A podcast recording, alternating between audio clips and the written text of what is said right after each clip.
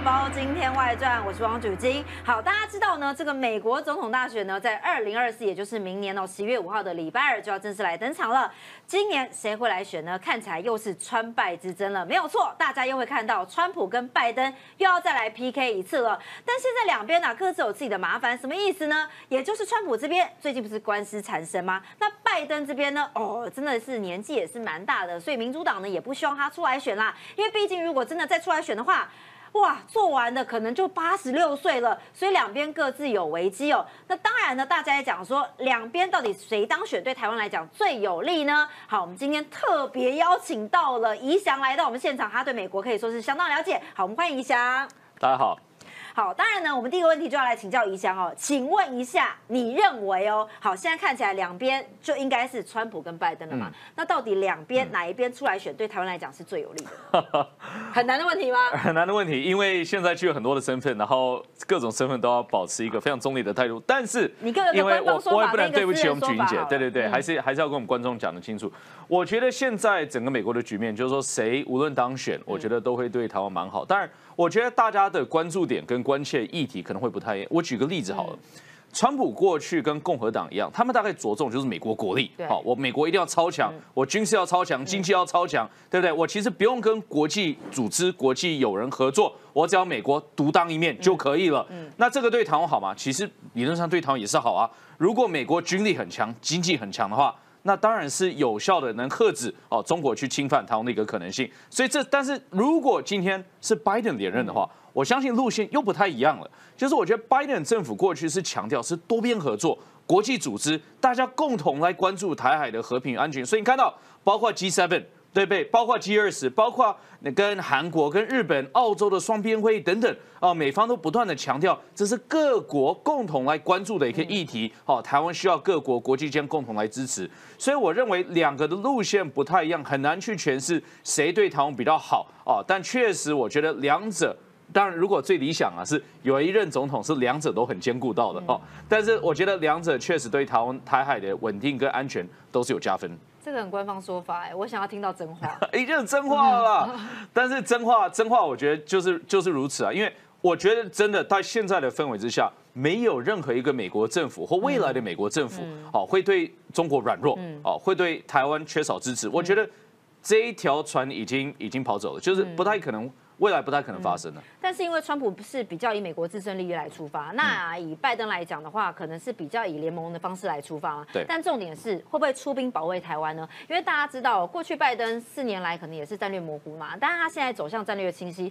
重点就是呢，好，最近呢，这个也被媒体逼问说，到底会不会出兵保护台湾呢？那请教一下宜祥哦，因为过去拜登也说，如果中国武统台湾的话呢，美国将会信守承诺，出手防卫。这一件事情呢，讲的真的是好几次、好几次了，也呃投书在很多媒体上面。但是川普说什么呢？只有笨蛋才会直接摊牌。如果我是总统的话，中国侵台不会发生。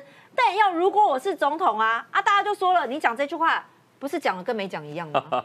其实我觉得是这样，我就要用不同方式去解读这这两句话，因为这两句话其实有一点类似。其实大家觉得好像差异很多，一个是我愿意战略清晰，一个愿意战略模糊。但是，可我觉得他就是 promise 就是 promise，然后我感觉起来我已经说口比较直接的。可是，可是我觉得两者之间都是一种讯号，这讯号其实投射是给谁？不是给台湾听的，是给中国听。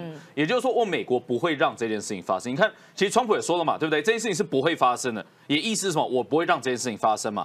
那拜登他是说我会防卫台湾，意思也就是说我不会让你清台的企图得得逞。嗯，所以其实两者之间是有它的一个相似度在。我觉得关键是在我我我认为关键当然其中是在于说这个总统个人的意愿，但大家不要忘记，美国它其实是一个共和制度国家，也就是说它是也是一个民主国家。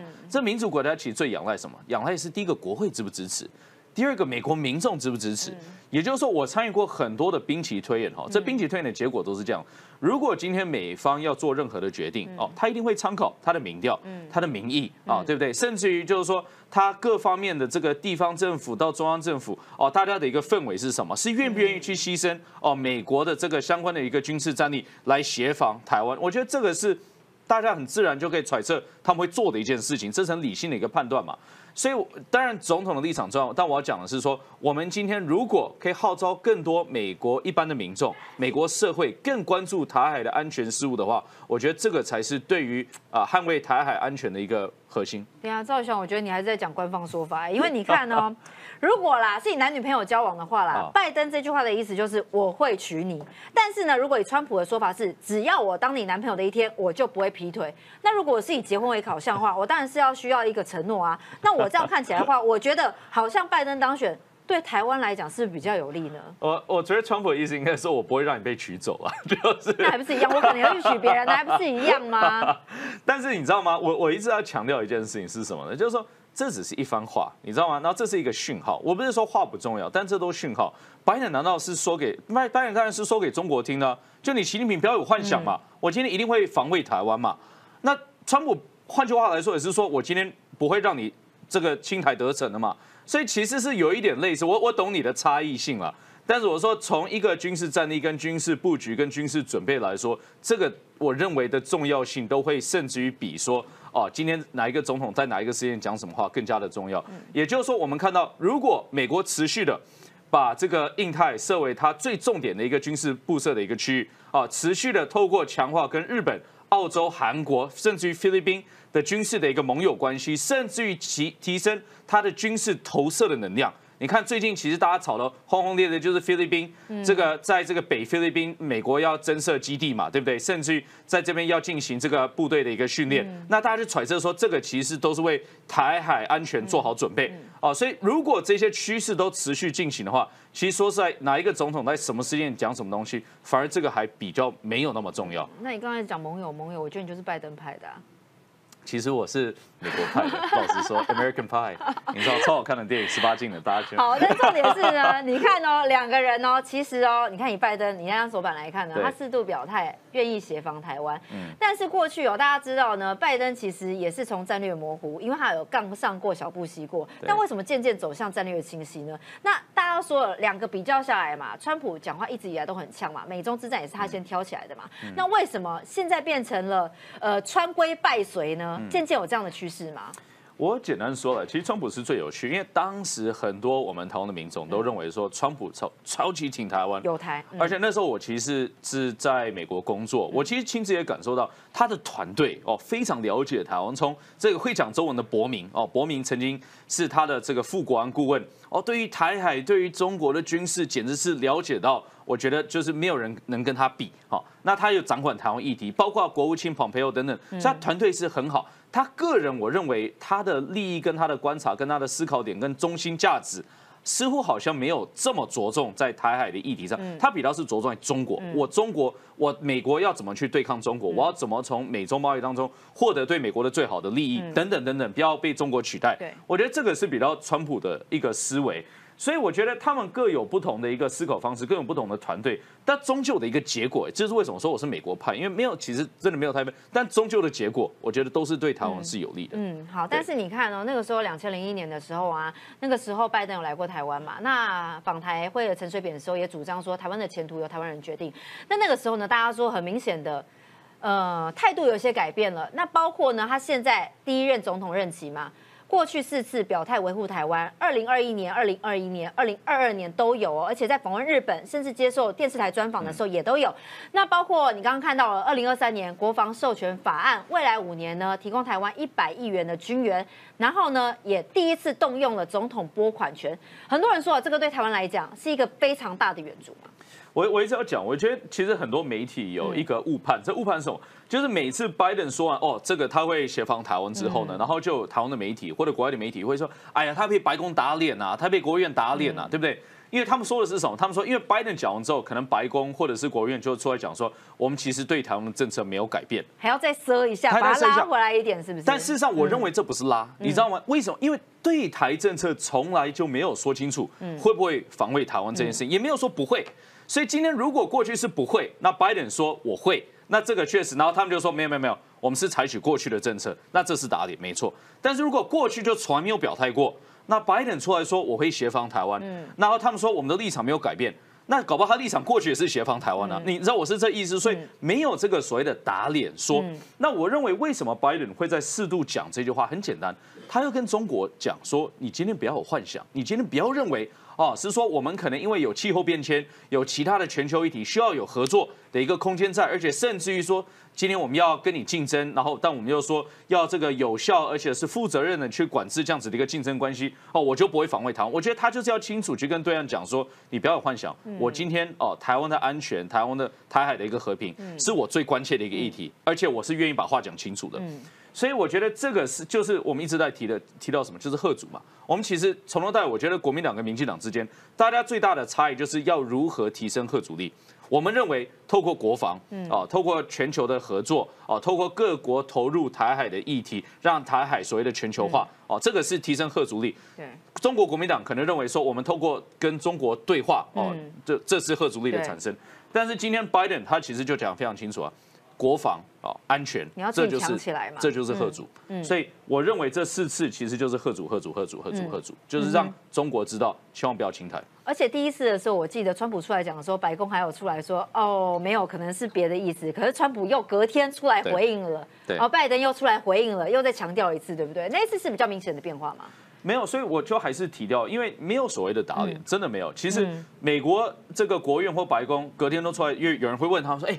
拜登到底讲什么？他是真的是要协防台湾吗？然后他们说我们的立场没有改变，嗯，但是他们的立场也从来没有被定位过啊，嗯，从来没有定位过啊。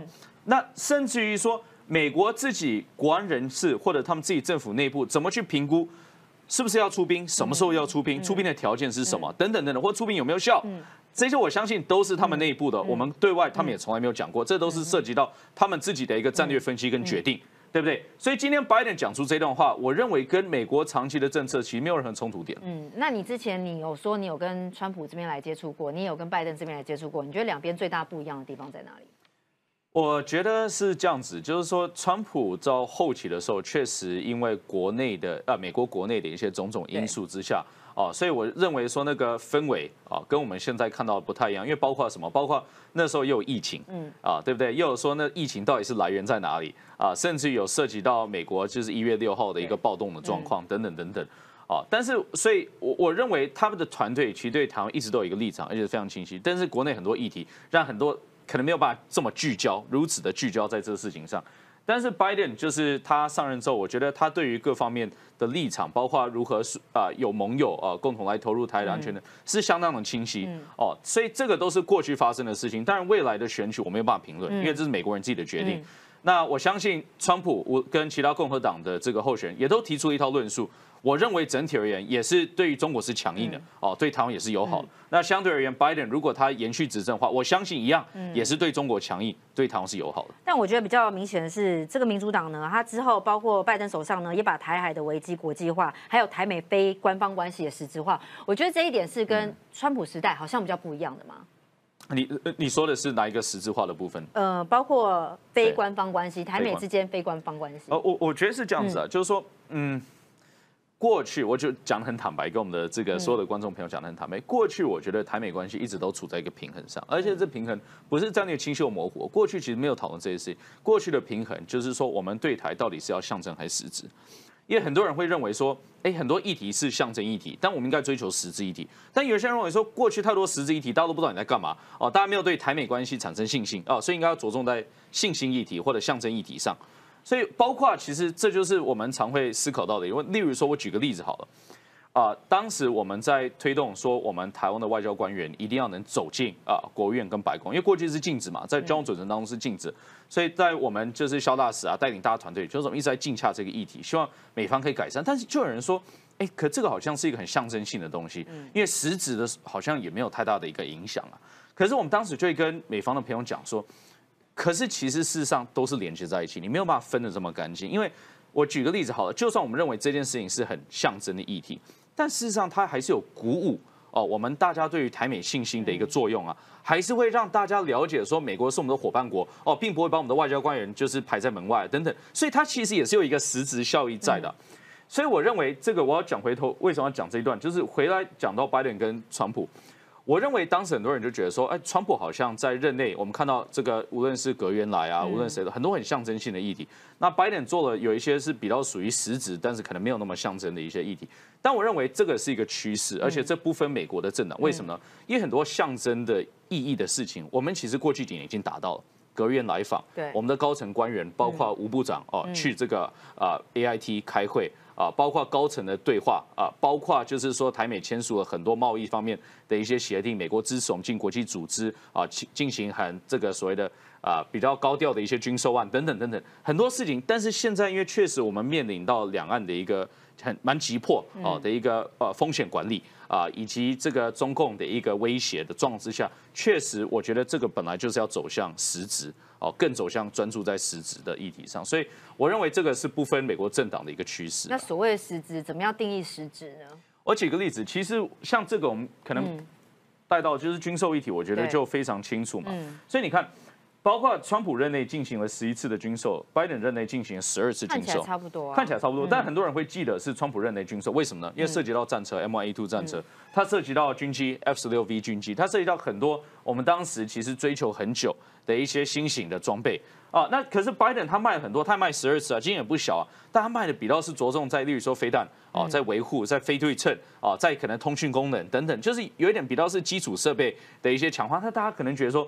没有像这个川普任内这么高调，嗯，但是确实在台湾现阶段是很有需要的，因为我们其实在推动非对称的一个一个路程上，我们知道非对称是什么，就是说第一个啊，它是具有高度存活力；第二个，它具有高度的这个机动力；那第三个呢，它是具有这个时效成本的，啊，就是说它费用不是很贵，但它达到的效益很大。所以其实这就是说那个趋势嘛，你可以看到过去是比较是很亮眼、很高调的一些议题，但现在默默的好像看到可能比较没有那么高调，可是确实对台湾国防依然是很有帮助的一些事情。所以我认为，其实无论美国接下来哪一个呃个候选人担任总统，我这趋势都会继续了。但就你刚刚这样子，我就觉得川普这边得了一分呢，因为我个人比较喜欢，就觉得说好像有厉害的武器或比较高调的，过去都会觉得比较像是包裹式的，但川普这边就走向比较个案式的，让大家比较有威吓的效果。如果你说要真的达到威吓效果的话，那我觉得在武器的部分、对台军售部分，川普这边似乎对台湾比较友善嘛。呃，其实是这样子，两个。政总统两个政府其实都有同概念，就是不要再有这个包裹式，因为包裹式过去是马英九政府跟这个奥巴马政府之间，哦，他们可能不能不知道什么思考方式，反正讨论出的一个方式，就是说我可能要降低对于中国的刺激，因为为什么？我可能一年如果卖个四四次的话，中国就跳脚四次，但如果两年只卖一次的话，哦，全部八次全部包进了一次的话，中国只要跳脚一次，那所以奥巴马政府那时候跟马政府讨论出了这样子的一个包裹方式，可能双。可能双方都认为是有利的，我不太确定啊，这都历史。但是后来他们两位总统、两位政府、两两任政府都觉得这是不合，这是不合时效性的。我举个例子，嗯，我今天我二零一八年一月，假设好了，二零一七年六月要买一个武器，我还是要等到二零一八或二零一九年才全部包裹起来，然后一次卖给我。嗯，那我们本来两年半前就需要的战备，然后就我需要等到两年半后。那那这是第一个，然后第二个。大家发现到，其实没有任何时间点对中国是有是是可以接受的。也就是说，今天不管你卖几次都一样啦。他一样都跳脚，他一样都不爽啊。他跳脚一次，他跳脚八次，其实没有差异太大。嗯，所以就是说，他就是决定说，还是把它拆上来。所以这是两任总统都延续的一个政策了。所以我觉得军售它有它的一定的一个连贯性在，并没有分说谁比较好，谁比较不好。还是说可能个案式的比较不会花冤枉钱呢？有没有人说包裹式的？有的时候你知道大礼包，你也不晓得里面装些什么呢？啊，应该是说真的是大礼包很乱啊，那时候，因为那时候我举个例子，有时候我举个例子，像零件，对不对？或者是说像维修等等功能，你真的要一个装备要等个两年，或等到下一次包裹不知道什么时候。像奥巴马后几年好像根本没有进行哦这个大型的一些军售，嗯，然后你要等到说下一次不知道什么时候你才能把这些零件进进来，那你这这段时间都不用用吗？所以后来我觉得真的是大家发现说这是一个非常。蠢的方式进行这个所谓的军事的合作，所以就把这个方式终结掉了。嗯，好，但当然呢，刚刚怡翔帮我们讲到说，两个人对于台湾的态度不太一样，那到底对于中国的态度一样吗？好，我们来看一下呢，因为包括呃之前呢，这个中国的民主党全国委员会的这个主席王俊涛就说啦。不管是川普还是拜登呢，中共的日子都不会太好过。王俊涛说了，对待中共，拜登笑里藏刀，川普就很直率。其实两边差不多吗？只是出发点的核心不一样吗？那对中国态度是如何呢？我记得呃，这个在川普这个最后几个月的期间，那时候已经确定拜登当选了。然后我有一个美方政府的朋友，我就问他，因为他很很这斩钉截铁跟我说，未来我们对中关系大致都会有很延续性在，包括对台也是。然后就是我就说，你为什么这么有信心呢？就是新任政府搞不好，你知道，因为美国是这样。过去每一任新政府都会觉得说，我可以重新跟中国关系 reset，可以重置，然后重置之后我可以重新来，然后重新来可能会带来更好。奥巴马也是嘛，奥巴马那时候一开始的时候，呃，这个。也认为说信心满满哦，我可以去跟中国对话，我可以去做什么事情？听起来好像跟国内氛围有点像啊。然后，然后结果这个这个川普商人其实也是啊，当时他一商人说，我会跟中国追求贸易协议啊，然后我会打破过去这个中国哦对于美国的一些歧视等等等等，就贸易歧视等等等等。结果后来大家发现说，其实中国就中国，它就是百年不变，就中共的立场永远都是一致的。所以其实我就问这个官员说，你为什么可以这么信心？呃，就是信心满满跟我说，哦，这个拜登的立场会跟川普后年哦差不多。他说，因为很简单啊，拜登那时候上任之后，哦，他的团队上任之后，他们看到的资讯、看到的情资、看到的分析，跟我们现在看到的资讯、情资跟分析会是一模一样。那他们获取到的结果，也就是会是一样。然后我说，这结果是什么？很简单啊，中国就是具有侵略目的，具有企图心，对于太平洋、对于印太啊，尤其啊有它的企图心在；对于台湾啊，长期希望和平统一或者是武力统一的台湾这样子的一个决心是不变的。嗯，所以拜登政府看到这样子的一个结论之后。哦，他对于中国立场自然而然哦，会跟我们有他的一致性在。为什么呢？因为他一样要对中国强硬，他一样要提升核主力，他一样要支持台湾的国防跟安全。嗯哦，所以就是他很有信心跟我说这句话。我听完之后，我觉得很有道理，所以我后来就比较放心一点。嗯，好。但是你看哦，因为。毕竟拜登以前也是战略模糊嘛，有没有可能再走回头路呢？战略清晰有没有可能再变战略模糊呢？而且你看哦，里面两个人虽然个性蛮不一样的，那么对中国态度也蛮不一样。像川普这边就认为说一切都是美中国的错，才会导致美国的社会问题。但是拜登就会觉得说啊，我们美国可能自己要先反省一下，问题还是在美国啊，可能我们自己要找解方啊。好，但是你看川普就直接一刀划开说。中国的人民呢是可以合作的对象，但是中共是另外一回事。然后他认为说台海冲突呢不是统独的对决，是不同的政治价值的对垒。但是你看这部分呢，拜登就把它变成是国际间共同关切的议题，就是我们把刚刚说的拉到国际化，让台海之间都来关心嘛。我觉得事实其实刚刚真的提的蛮好，真的是两个不同的路线。但是对于说终究的结果，我觉得是差不多了。说实在，是这样子。其实你说未来会不会先走回头路这这个概念？我觉得不会，原因是因为什么？就算川普不讲，或者未来拜登不愿意再讲，但是中国已经获得到这讯息了，你知道吗？就是今天其实不是说你真的有战略清晰或模糊，今天是中国认为你有战略清晰或模糊，因为中国的认知会取决他未来的行动。那他只要认为你有战略清晰，即便你不说，哦，他也是一样会把这个考量在里面。但如果你说你有战略清晰，他不信的话，那一样他还是会把这考量在里面，他会认为说我可能侵犯的可能性会更高一点。所以今天我认为中国看到这两位总统啊，未来有可能担任这个这个无论川普啊未来第二任或者拜登第二任啊，他可能都会觉得说，现在美国整体的氛围就是朝向战略清晰，美国哦就是会投入台湾的一个国防跟安全之上，跟维护区域和平。所以。我认为中国那个假想哦，一定层面上在这几年来已经被打破，所以这第一个部分。第二个部分，两个人的不同的价值跟领呃领导方针，我觉得确实可以看得出，确实是有一些明显的差。那我刚才一开始讲了，我觉得川普共和党传统就是说我今天就是独当一面，我就是最强，对不对？那拜登就觉得说啊，我今天就是美国虽然很强，但是我一定要还是要跟盟友合作，可以更强。对，那你说？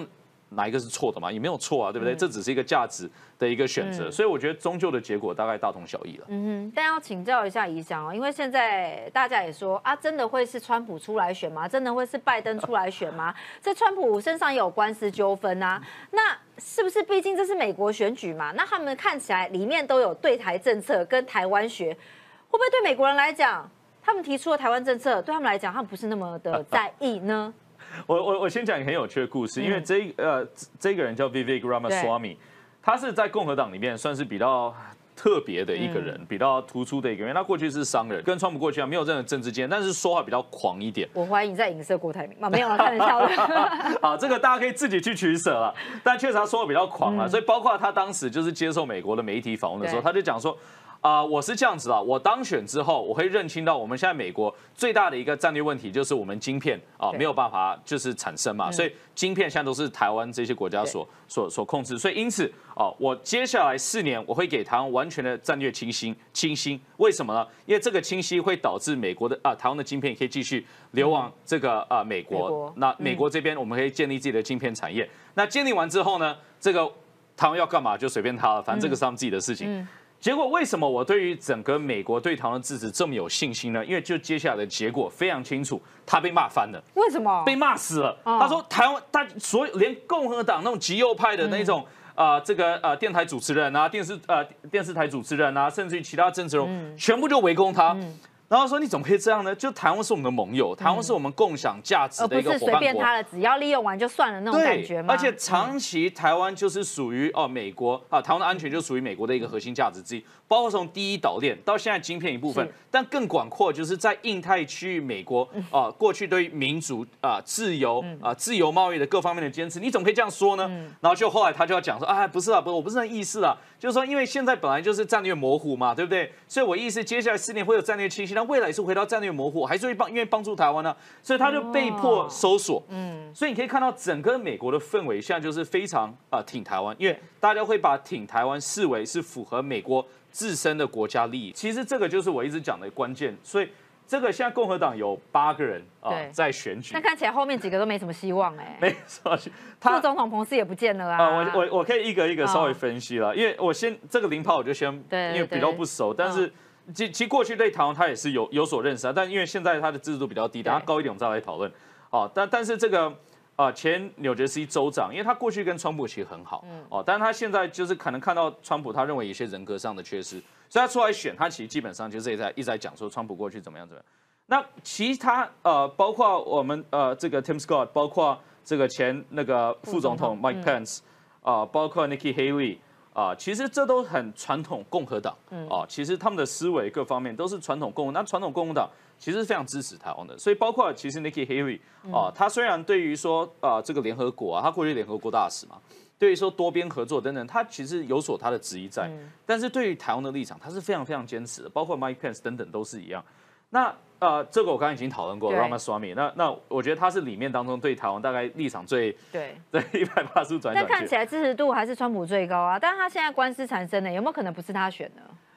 啊、应该不至于啦，因为、嗯当然其实美国很特别，美国是这样，就是说这个支持度只是参考而已，其实有点像我们的民调，更但是它的参考价值更高，呃更低，嗯。嗯啊、为什么呢？因为美国它是有它的第一个，它有它的呃党内初选嘛，它党内初选是各州举行的。那其实各州举行就代表说，它第一个州是 Iowa，、那 Iowa 它的重量是非常高，为什么呢？因为很多人会看风向对，也就是说，今天如果我们台湾人投票是那个一边在闪说现在投票已经多少人投了，然后投票率多少，然后你才去投，你一定会被影响嘛？对。对，这是为什么我们十天前我们就不能公布民调。可美国不是，美国在党内初选的部分哦是可以一周一周来办的，所以其实基本上他们现在每一个人在争取就是赢得啊 Iowa，嗯，所以包括 DeSantis 佛州的州长在内，他其实花了好多时间在 Iowa，因为他如果哦可以赢得 Iowa 的话，会让大家觉得说，哎，他其实是有可能哦。这个成为下一个民主，就有点是说起来气保效应产生。对。啊，然后很多人可能就是气保，因此他的投票率会提升，所以我认为这个真的是有点参考性蛮低的啊，现在的状况。那如果你说佛州州长的话，比较有机会的话，那他的对台政策呢？我觉得呃，这个 DeSantis 其实也讲得非常清楚，甚至于我上一阵子看到嗯 DeSantis 还办了一场呃，在佛佛佛罗里达的记者会，还找我们台湾人啊、来出席这场记者会，因为他要表达说我们未来会持续捍卫这个自由民主，会嗯对中共很强硬啊，等等等等。所以我觉得他的立场，其实我觉得在座的立场，除了 Ramaswamy 之外，大概都是比较属于是过去哦，美国很强势哦，美国的国力要提升，对。军队要提升，然后未来会持续的加强对台湾的支持。嗯，那重点是拜登呢？拜登已经哇八十几岁嘞，这个第二任如果做完就到八十六岁了，再加上这个不成才的儿子的问题哦，会不会影响拖累他的选情呢？这个是美国国内的一个政治议题，我觉得我也不是很方便去评论美国国内啊它的一个状况，我可以去分析大家对台湾的立场而言。可是我在这副我也很谨慎，为什么？因为举个例子，我们现在在选举，对，如果有啊、美国人哦，现在也在评论说，哎，这蔡英文好，蔡英文不好，或者赖清德好，赖清德不好，我觉得也会对我们国内有不当的一些影响。那好啊，那简单来讲，你觉得年纪可能是一个压力吗？因为不是你讲的啦，是民主党他们里面也有很多人希望说拜登不要出来选了，因为毕竟年纪有点大了嘛。那很多人说这一场会不会变成副总统之争呢？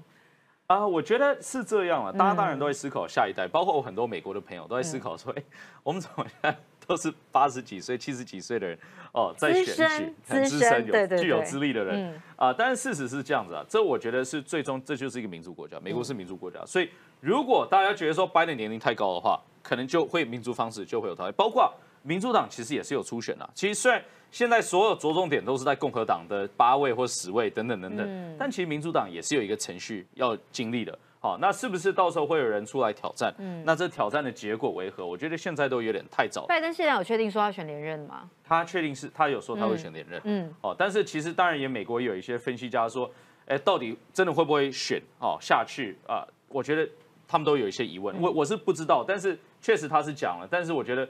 没关系，因为这就是民主。大家真的觉得年龄是一个太大无法克服的因素的话，我相信民主方式就会产生不同的结果出来。嗯，好。但是好了，既然是美国的大选，你可能这方面不是那么适合评论。但重点是哦，台湾在这几年来啊，到底跟美国之间的互动，你自己观察有没有一些实质上，而不是台面上或象征性意义的改变呢？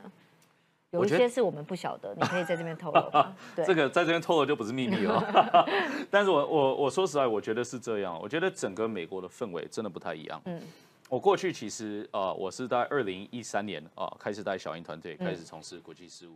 我觉得那时候还是奥巴马执政啊，直到二零一六年啊进去政府里面，然后也是一样去参与国际事呃台美事务的一些推动。我觉得那个氛围真的是慢慢的转转变。那那慢慢转变，其实都是取决于在一个关键因素。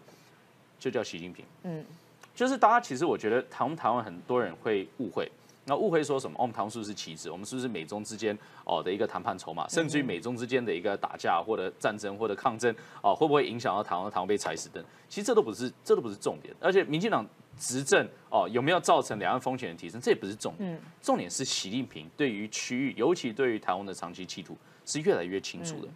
本来习近平当选，我觉得啊，不是当选啊，或或或选，或选，因为他也是有，他也是有他们的一个选举的，一次性投票通过或或选，对啊，之后大家好像对他是有一点期待的，是说哦，他过去担任过福建的省长，哦，了解台湾等等，但是现在这几年来，这期待已经几乎是蒸发消失完，所以呢，整个氛围会随着这样子的一个期待消失而去做出调整，所以你可以看到我们台湾其实在美国，大家对我们的高度支持，甚至于大使出去，我们在华府，我真的常常听有其他国家人跟我说。